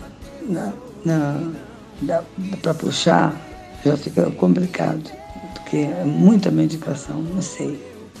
Me referir à corda, é que a gente dá a corda para a dopamina se alimentar e depois para a gente tirar fica difícil, né? Então eu acho que tem, a dopamina tem que aprender a ser regulada com, com uma dose é, certa, né? Eu acho que é, quando a gente toma muito Prolopa, meu, meu neurologista já tinha falado isso, que eu tinha muito movimento involuntário no ombro. Eu falava, sacudia meu ombro todo. E ele falou, você tá. Isso aí é feito do Prolopa. Você está com é, movimento coreico. Então ele diminuiu a dose do Prolopa, porque o Prolopa dá esse, esse é, movimento. Então, acho que você tem que ficar alerta se, se não está sendo remédio demais. Que espero que tenha contribuído com alguma coisa para você. É, com relação à medicação, vou dar meu depoimento. Meu médico ele gosta de poucos medicamentos, ele não toma, receita muita coisa não. E eu tô preferindo assim eu, não, assim, eu não sou uma pessoa 100%, não tô 100% bem. Eu tô sempre assim, eu dou uma tremidinha, eu ando um pouco mais rígido, eu ando, a perna não quer mexer tanto, mas eu tomo só um rasagilina de manhã e eu tava tomando Pramipexol até ontem, eu tava tomando de um só à noite, de 0,365. Aí eu conversei com o médico, ele passou um para 0,750. Mas eu tomo só esses dois. Em abril eu faço um ano de Parkinson. Mas ele fala que prefere que eu tome menos medicamento. Assim, ainda que eu não fico 100%, mas pelo menos eu tô com um pouco de medicamento no organismo. Pessoal, na verdade, um conceito que eu gostaria até de discutir com vocês. Na verdade, a levodopa ela não causa efeito colateral. Essa é a grande verdade, até onde eu sei, né? Posso estar enganado? Posso. Posso estar errado? Posso. Assim, a levodopa é a própria dopamina. Na verdade, ela não é a dopamina, ela é descarboxilada no cérebro depois que ela atravessa a barreira hematoencefálica e quando ela passa por esse processo de descarboxilização, ela se transforma em dopamina. Então a levodopa em si ela não causa efeito colateral. O problema é porque como a gente tem poucas células remanescentes especializadas em dopamina, ela pega essa levodopa descarboxilada e transformada em dopamina e injeta nas fendas. Opa, perdão. nas fendas sinápticas de forma rápida. Então é o que causa movimentos discinéticos ou as discinesias. Porque quando você tem muitas células dopaminérgicas, elas soltam levemente sob demanda. Agora, quando você não tem mais, outras células não especializadas, elas assumem essa posição para ajudar as células dopaminérgicas e com isso você acaba tendo hipercinesia, aqueles movimentos de balanço, como a Claudiana, é não é coisa de rir, mas a Claudiana colocou de um jeito assim bem humorado, o bonecão do posto. Então, na verdade, essa explicação eu ouvi da, da Raquel, Raquel Brant, uma médica que eu achei muito interessante a explicação, me faz muito sentido. Então é, é para gente entender que a levodopa em si ela não causa efeito colateral, não é um efeito colateral da levodopa, muito menos uma, um sintoma da doença. Na verdade é nessa mecânica aí de injeção de dopamina que acontece esses movimentos, esses puxavãs, esses, esses balançar assim, involuntários que não tem a gente não tem muito controle sobre desculpem os ouvidos, mas isso é uma merda. Desculpe, né? Porque é, é uma coisa tão incerta, você está conversando, de repente fica totalmente inseguro. Então eu não desabafo com palavrão, porque vocês são meu, meu, meu pessoal de casa. Mas eu considero isso uma coisa muito enjoada, muito enjoada. Pessoal, eu particularmente, assim, até com relação ao que a Maria falou, achei interessante. Eu acho o seguinte: beleza, a gente deve evitar, deve evitar quando possível. Então, assim, não adianta também você tomar medicação, medicação, medicação, viver uma vida desregrada como antes, por exemplo, né? Muitos de nós, eu mesmo, me coloco nessa posição de não exercitar, fazer alimentar de qualquer jeito, etc e tal. Então não adianta querer viver o estilo de vida anterior sabendo que a gente deve ter deficiência dopaminérgica. Isso aí não. Agora, se você mudou seu estilo de vida, você vem se adaptando, vem mudando, como a Alessandra bem falou, né? E você ainda assim necessita fisiologicamente de dopamina, eu acho que você sacrificar essa tomada é prejudicial até para a própria doença. Eu acho que a doença em si ela evolui mais rápido nesse sentido, por quê? Porque você está estressando, você está forçando neurônios dopaminérgicos escassos que você tem a secretarem muito da onde você não tem. Então isso faz com que eles se estressem e morram mais facilmente. Assim, creio eu, né? Isso é uma hipótese que eu venho levantando.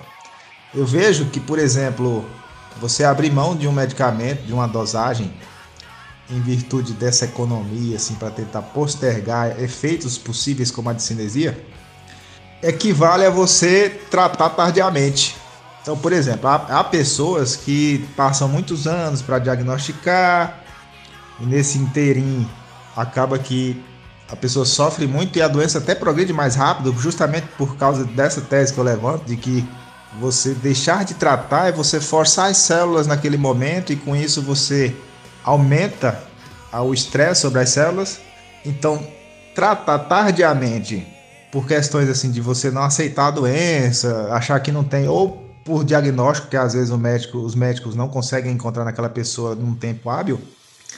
Então, é, esse tratamento que começa tardiamente, seja pelos motivos que eu falei ou por quaisquer outros, esse tratamento tardio ele equivale para nós a tomada de um medicamento abaixo do que a gente necessita fisiologicamente e com isso a gente pode aumentar a velocidade da progressão da doença. Então essa é a conclusão que eu venho tomando. Eu sei que é complexo o assunto, mas o papo é justamente com essa intenção da gente colocar as informações de modo que elas possam ser bem refletidas, debatidas e aprendidas. Zelina menina, fica à vontade.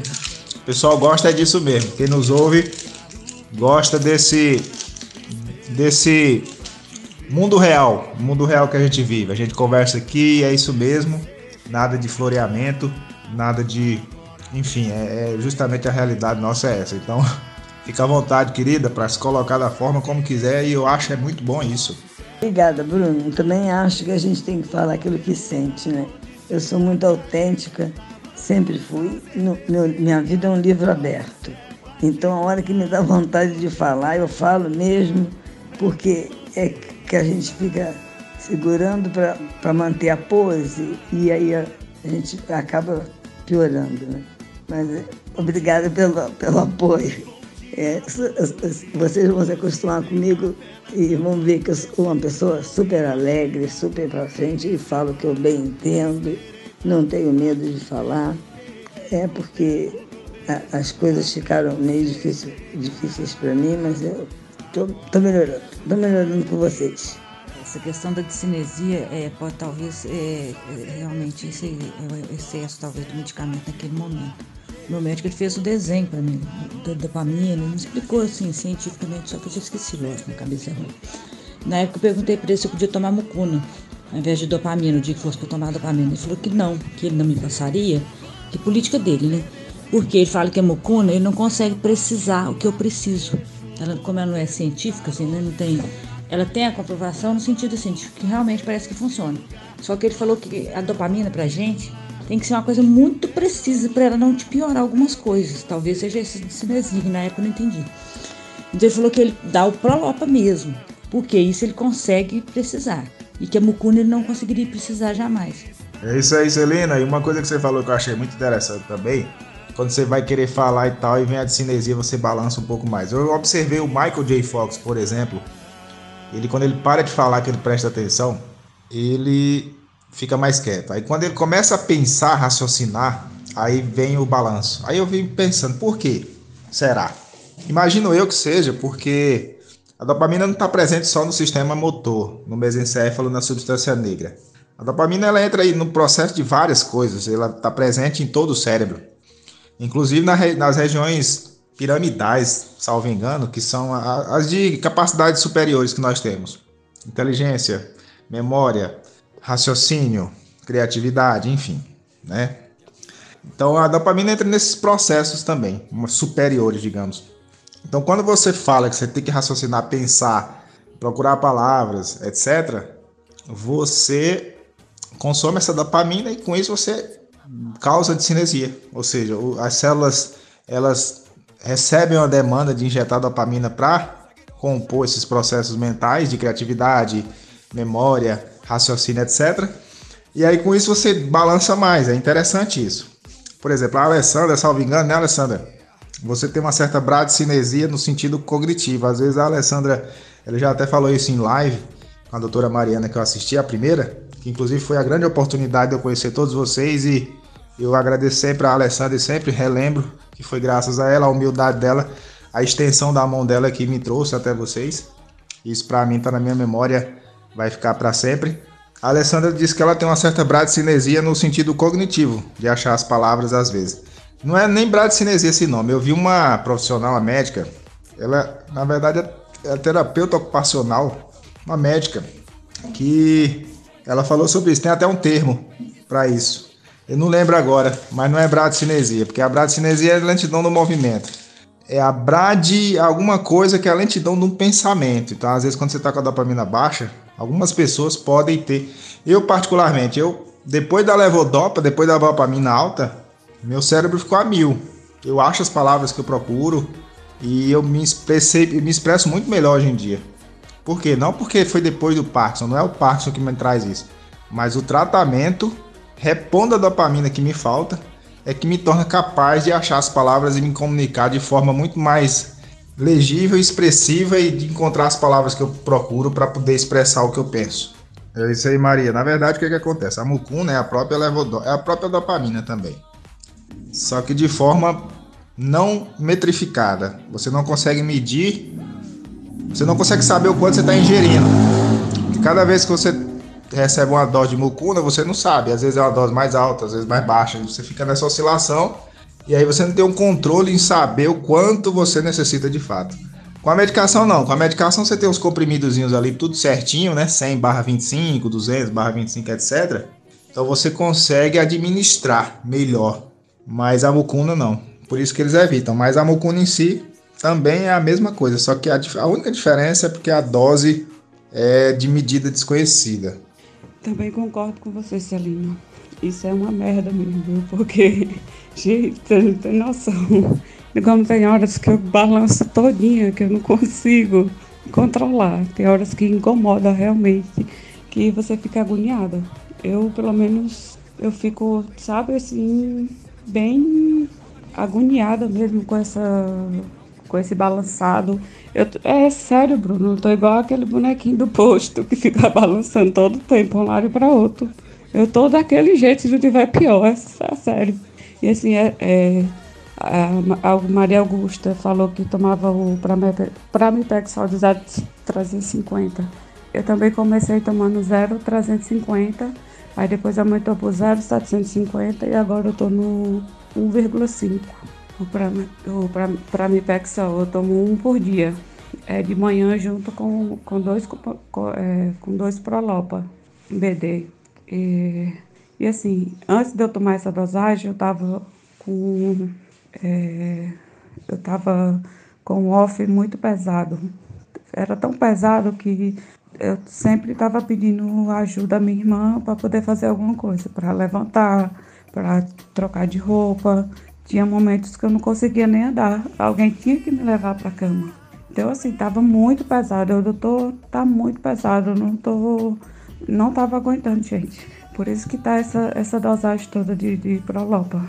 Mas se conseguir é, tirar um pouco, é claro que eu vou tentar tirar, né? Se, tomara que dê certo. Agora em dezembro eu tenho que voltar para o, o neuro. O neuro aqui, Salina, ele não é especialista em movimentos. O único médico que tem especialista em movimentos, que era o que para tratar a gente, ele, é, ele atende numa cidade a 500 quilômetros daqui. Então o custo é muito alto. A consulta dele é muito cara. E assim, eu não, no momento eu não tenho condições de, de custear tanto a consulta com medicação que eu estou comprando e a despesa de, de ir para a cidade a 500 quilômetros daqui também fica muito alto. Então, assim, tá complicado, amiga. Se correr, o bicho pega, se ficar, o bicho come. e assim aí vai levando. Vamos. Outra coisa também, em relação às dores. Gente, vocês não têm noção de quanta dor que eu sinto. Eu, às vezes, eu fico até pensando: será que isso é normal realmente? Porque é dor demais. Hoje, é, aliás, hoje não, desde ontem, que eu tô com uma dor terrível no, no pé esquerdo, que é o lado mais afetado, o meu lado esquerdo. Então, assim, é uma dor que ela vem assim, tem horas que ela vem que dá vontade de você chorar, que é uma dor tão fina e que você fica se torcendo todinha. É, mas aí tem horas que ela dá uma amenizada, aí depois volta de novo com tudo, como se fosse assim rasgando os coros do pé, diga assim. Faço igual a Celina. É uma merda. Purinha, ô oh, Jesus. Que Parkinson mais infeliz é esse? Claudiana, Claudiana falou em relação às dores. Essa semana, inclusive, assistimos até, eu assisti uma live da, do Vibrar com Parkinson, um médico falando sobre dores. Então, o que eu pude entender, que eu achei muito interessante, até compartilhando aqui com os colegas e os amigos e quem nos ouve também. O primeiro passo é identificar se a dor ela é relativa ao Parkinson ou não, porque nem tudo se deve ao Parkinson também, né? Às vezes a gente sente outras dores relacionadas a outras situações, outras condições, uma hernia de disco, uma protusão, enfim. Então, não necessariamente. É porque a gente tende a pensar que tudo que nos acontece depois que a gente tem Parkinson é relacionado ao Parkinson, né? Mas não necessariamente. O Parkinson tá ali e podem vir outras comorbidades também. Infelizmente, a gente tá na vida, tá sujeito a tudo, né? Beleza.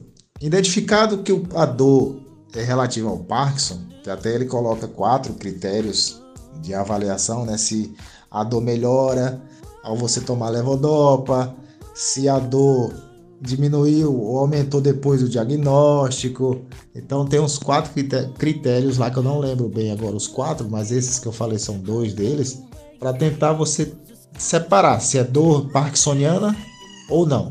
Beleza, se for dor parkinsoniana, aí quais são as dores possíveis? Aí ele até fala das três tipos de dores, né? Os três tipos, que é a dor central de origem no cérebro, que é mais difusa no corpo todo, etc.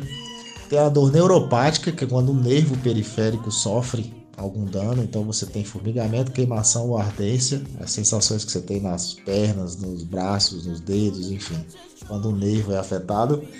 E você tem um terceiro tipo de dor que é a músculo esquelética, que é muito comum entre nós também. Eu, por exemplo, sinto muita dor músculo esquelética, principalmente na, no pescoço, na cintura escapular e no, no braço. O braço esquerdo também é mais afetado, então eu sinto muitas dores assim. Principalmente quando eu tô com baixa dopamina no cérebro, né? O que a gente chama de off, no nosso caso. Então, assim, é uma dor que melhora quando eu tô com a dopamina mais alta e uma dor que piora quando eu tô com a dopamina mais baixa. Então, no meu caso, eu já meio que consegui fazer essa separação, saber que é uma dor relativa ao Parkinson e saber o tipo de dor que eu tenho. Mas, óbvio, que isso o médico especialista em dor, neurologista, etc, é que é o mais qualificado e capacitado para fazer um diagnóstico correto e tratar a sua dor também, porque inclusive, gente, dor é um sintoma da doença de Parkinson também, não muito aparente. Então as pessoas às vezes só conhecem o Parkinson pelo tremor. Mas o tremor é só a pontinha do iceberg. Existem muito mais sintomas, inclusive as dores é um sintoma muito incapacitante e é muito ruim viver sentindo dor. Né? Então as pessoas não sabem que na doença de Parkinson é possível ter dor. Inclusive eu lembro que um neurologista, quando eu fui, no início, que ele, ele, descartava a ideia de que eu tivesse Parkinson, eu falei, ele falou, olha, mas Parkinson não causa dor. Então, assim, esse neurologista em particular, ele já desconhecia a existência da dor como sintoma não motor na doença de Parkinson. E é importante a gente colocar isso porque as pessoas que nos ouvem, elas vão abrir os olhos para essa questão também. Eu lembro também até compartilhando com vocês aqui duas falas de dois neurologistas, um desses que apresentou essa, essa live e outro de um outro neurologista cearense. O dessa live ele fala assim que é comum sentir dor, mas não é normal. Eu achei interessante porque comum é diferente de normal. É comum, gente, é comum achar pessoas com dores a humanidade, o ser humano, ele grande parcela sofre alguma dor. Normal não é. E o outro falou que é normal você sentir dor, mas não é normal conviver com ela. Então, eventualmente na vida também a gente sente dor, e é normal isso, eventualmente. Mas conviver com a dor não é para ser normal. A gente não pode é, tratar a dor como algo normal e seguir a vida sentindo dor. É a dor, em algum momento da vida, é normal para todos, ou seja, é algo que acontece com todos, mas não pode ser normal conviver com a dor. E é comum encontrar pessoas com dor, mas não é normal que as pessoas com dor vivam uma vida com dor.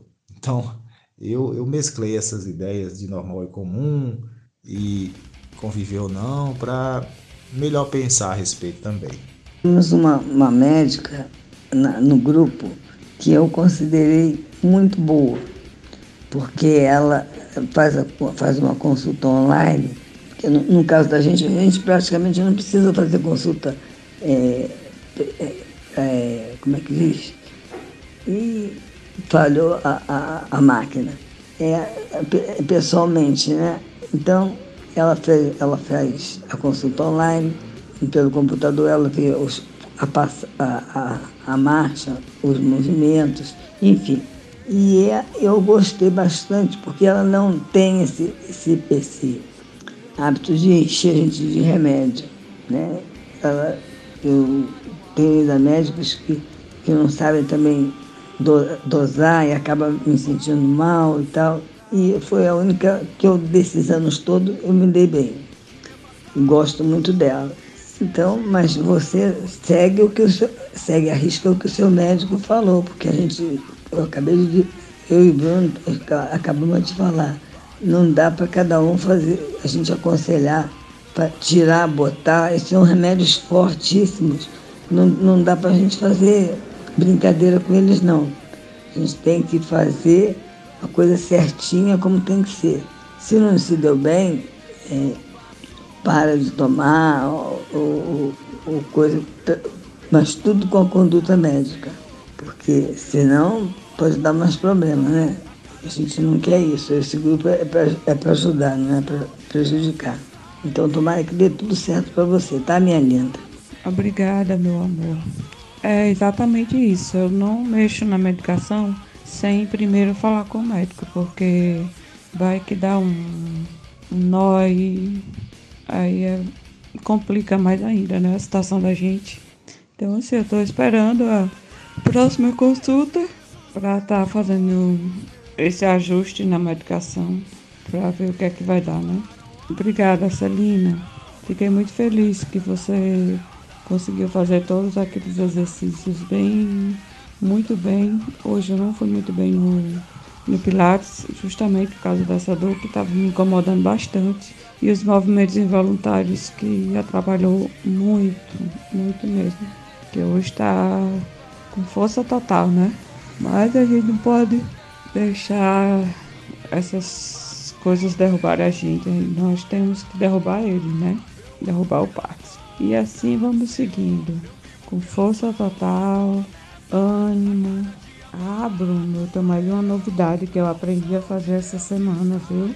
e já recebi até encomenda do, dessa nova arte que eu aprendi essa semana.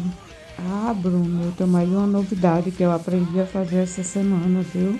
E já recebi até encomenda do, dessa nova arte que eu aprendi essa semana. É isso aí, meninas. O papo hoje está demais. A décima edição sendo coroada com tanta informação, com tanta conversa bacana. E é isso, a gente tem que buscar sempre uma escalada né, nos tratamentos, tanto medicamentoso quanto não medicamentoso. Existe o tratamento cirúrgico também, que em alguns casos pode ser indicado. Então tudo isso depende do médico orientar, identificar saber. Né? Lógico que a gente fala no médico assim, a gente considera um bom médico, um médico experiente, porque a gente sabe que existem médicos e médicos também, né? Vamos falar a verdade aqui. Nem todos os médicos também são qualificados, capacitados ou têm uma vasta, uma ampla experiência, um conhecimento de modo a encontrar o melhor, a melhor estratégia para cada um. Mas é isso, é isso aí. E até, ah, gente, até falei em tratamento cirúrgico. Vou dar uma palhinha rápida que estou aprendendo sobre o Parkinson um pouco mais, né? O tratamento cirúrgico é um dos tratamentos. Nós temos o, o tratamento invasivo. Ah, Celina, a palavra que você queria encontrar era presencial. Talvez seja isso. Eu estou procurando outra aqui também. No do tratamento cirúrgico, que tem o. A, a, a, a como é que fala? A inserção dos eletrodos, que é reversível, é invasivo. Tem um invasivo também, que é ablativo, se eu não me engano a palavra, que ele causa um dano no cérebro, né? ele queima uma parte ali, ele meio que destrói uma parte. E agora tem uns tratamentos também que estão surgindo aí que eu não sei muita coisa a respeito ainda, que é os de estimulação transcraniana, que é por fora, que é não invasivo e tal. Então são mais opções de tratamento que estão surgindo aí. Vamos ver como que vai se dar os próximos episódios aí. Opa, que maravilha, Claudiana. É isso aí, vamos. Depois você me traz pra gente, além de do que você já divulga, a gente divulgar no nosso site também, o nosso site que vende produtos produzidos por pessoas com Parkinson, por parkinsonianos. E é cada coisa linda, cada artesanato, cada obra, muita coisa bacana. Então, não deixe de visitar o www.4ps.com.br conseguindo entrar na lojinha. Já tentei várias vezes, não consigo. Por que será? Porque não estou conseguindo entrar. Celina, digita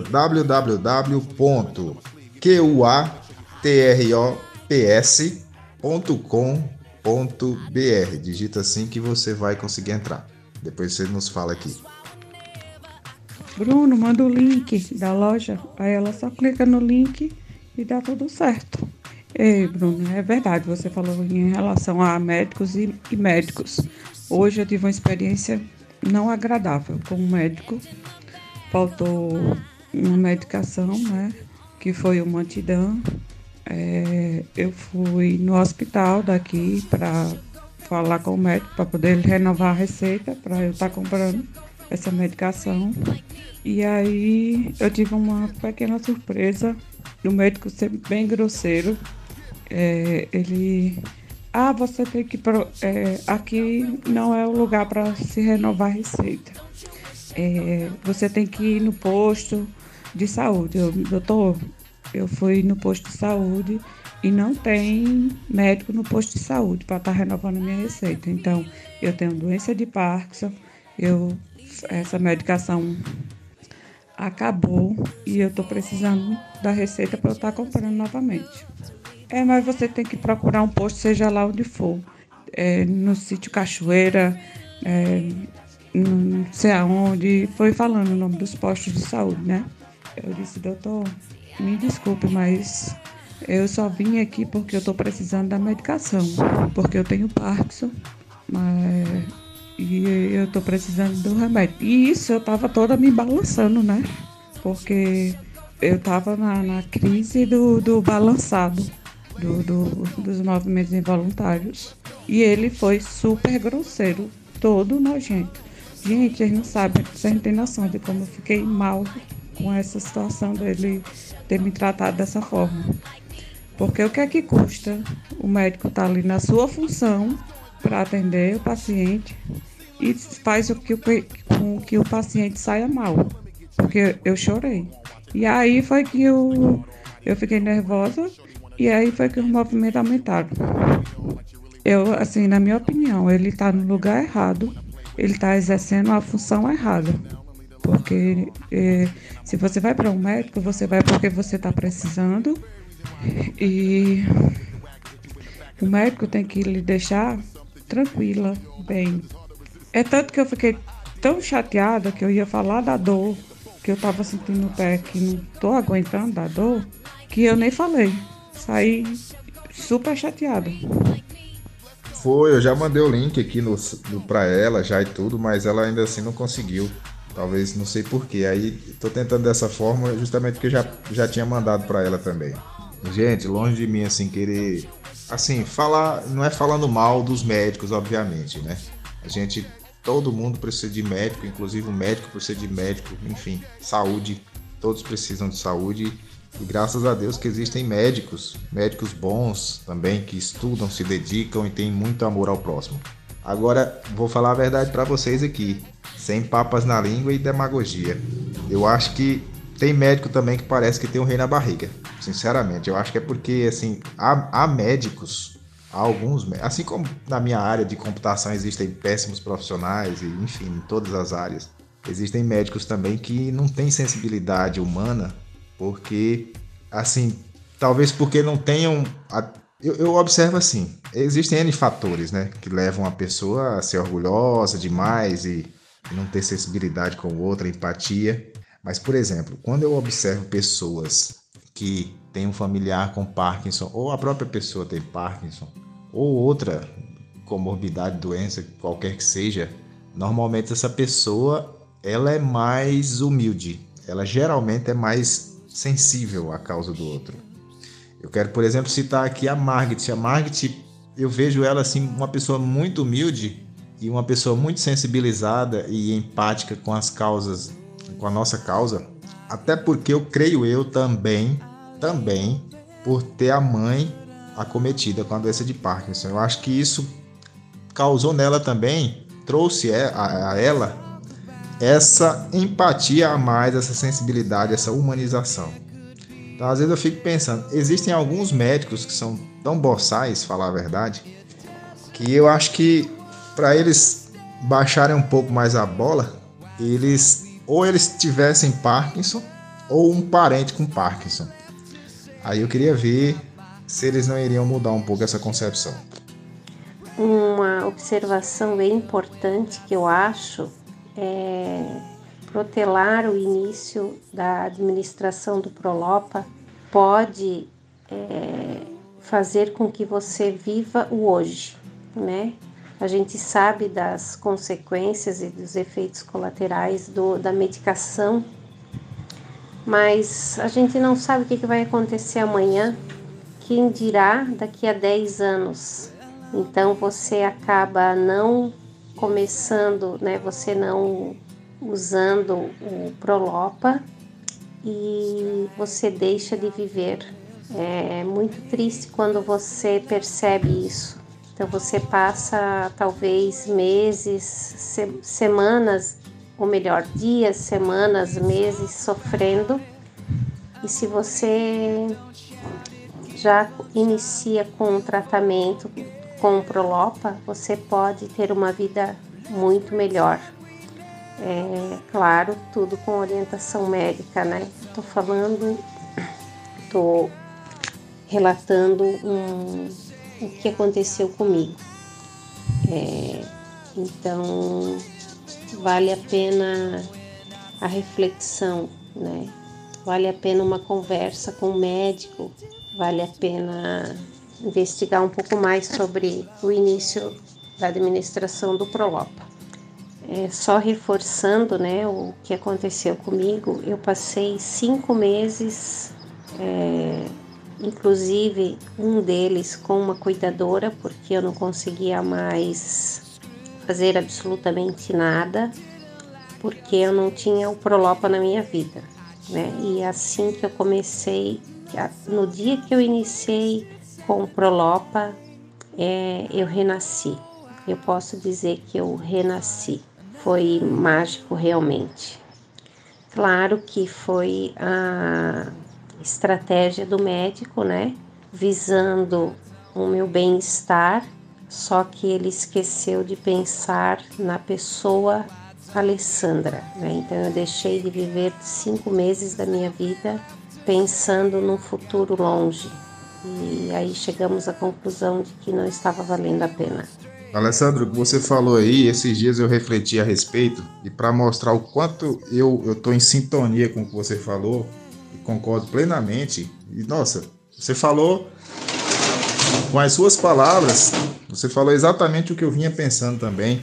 E eu vou provar para você que eu entendi perfeitamente o que você falou aí, o que você quis dizer com o que você falou. Realmente a gente não, a gente não pode, a gente tem que viver hoje. A gente, o, o, o momento é agora, o tempo é agora, o lugar é aqui e o tempo é agora. Então tipo assim, gente, para que a gente postergar certas coisas para viver um futuro, sendo que aqui no presente é que é onde a gente sente. Então, assim, se for necessário, como você falou, né, Alessandra? Se for necessário a questão da, do ajuste do Prolopa e ele, ele seja incluído, seja aumentado ou a frequência seja aumentada, que seja, que seja para a gente viver o hoje da melhor forma possível, porque é o hoje que constrói o amanhã. Não é o amanhã que constrói o hoje. Então hoje nós devemos estar bem, estar na melhor forma possível para que a gente tenha condições de construir um amanhã melhor. Se a gente não estiver bem hoje, amanhã muito menos estaremos, né? Então realmente é, nossa, você, você colocou aí algo, eu tô até arrepiado aqui porque realmente é o que eu vinha pensando e, e é exatamente isso aí. Até porque, por exemplo, se a gente estiver bem hoje, a gente vai ter mais condições psicológicas para enfrentar, a gente vai fazer com que a progressão seja mais lenta, porque a gente já vai ter condições de exercitar e fazer todos os tratamentos não medicamentosos, etc. E a gente vai dar tempo para pesquisadores desenvolver outras coisas. É por isso que a gente tem que estar sempre bem hoje. É, Vocês falaram tudo, meus amigos. Eu também passei por momentos muito difíceis na minha vida, é, igual a Alessandra. Até o diagnóstico, é, ninguém sabia o que eu tinha. É, piti, é, coisa da cabeça dela. Aí eu fui, já estava no andador, fiquei três meses com o andador, já não conseguia tomar banho sozinho, nada. E foi só piorando, piorando. Assim, depois que eu fui no psiquiatra, né, que eu fui no neuro, que ele ficou meio na dúvida se poderia ser Parkinson ou coisa da minha cabeça. Aí quando eu cheguei, voltei nele novamente, eu já estava no andador, toda travada mesmo. Aí ele falou para mim, ele receitou o Prolopa e, como a Alessandra falou, é uma pílula, fala assim que é uma pílula mágica na vida da gente, né? Ele falou, ó, esse remédio aqui que eu vou te passar vai ser o exame que eu preciso para saber o que, o que você tem, o que eu possa estar tá achando que é, que possa ser. Aí, quando eu tomei, para mim, assim, parece que abriu os meus olhos novamente. Eu abri os olhos para a vida, né, para tudo. E aí eu achei tudo muito maravilhoso, tudo. Aí, quando eu voltei nele, que ele me viu andando normal, até ele brincou comigo: Nossa, hoje ela tá maquiada, que linda.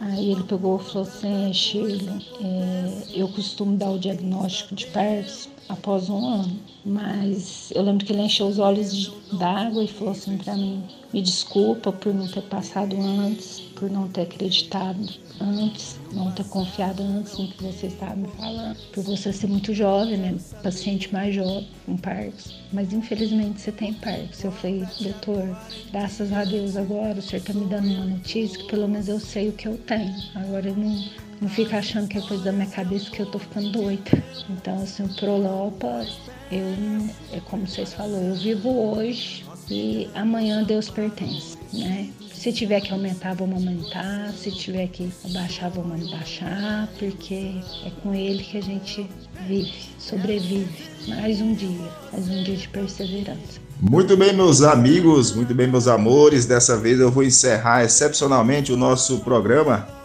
porque ele já bateu mais de uma hora e meia de papo divertido, agradável, informativo e de muito alto astral. E foi para coroar a décima edição, a décima de número 10, foi nota 10.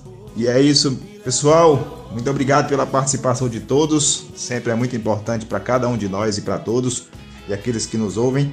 Um forte abraço e até o próximo, se Deus quiser e permitir. Um prazer. Fomos. Fui.